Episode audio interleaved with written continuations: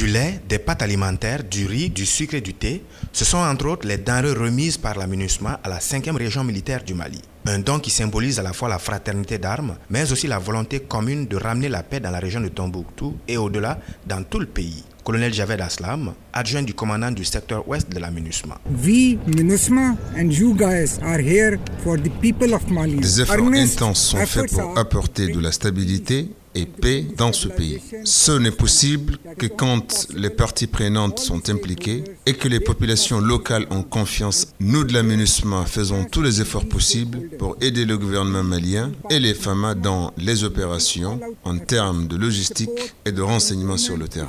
Cette importante quantité de vivres est destinée à soutenir les populations dans les zones où les forces armées maliennes mènent des patrouilles.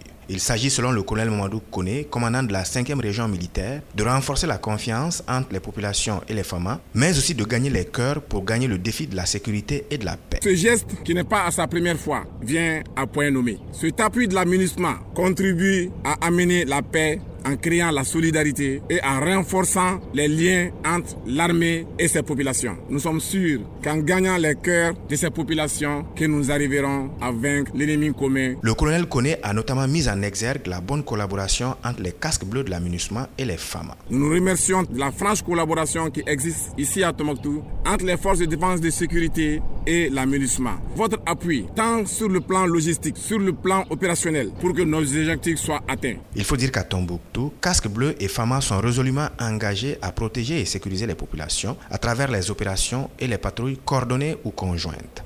Karim Traoré, Tombouctou pour Mikado FM.